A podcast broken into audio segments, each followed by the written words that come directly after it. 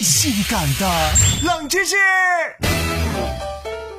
我们的节假日算不上少的，日常的双休日、清明、中秋的小长假、国庆的大长假，零零散散，这加起来也不少嘛。可是世界上有一个国家一年可以休半年，这你敢信吗？冷门指数三星半。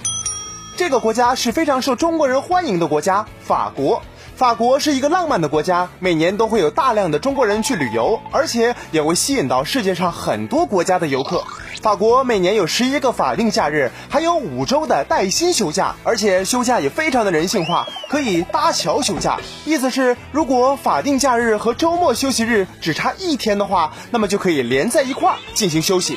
还有就是家里有孩子的母亲，孩子在十五岁以下，年休也是可以延长的，一个孩子两天，两个孩子四天，以此类推。法国人比他们的邻居英国人每年工作的时间少约两百个小时，比美国人和日本人少将近四百个小时。兄弟，我还在加班，你告诉我这个消息，我从未听过如此性感的冷知识。这就对了，也不是不能休假，看看余额，哎，也可以主动加个班吗？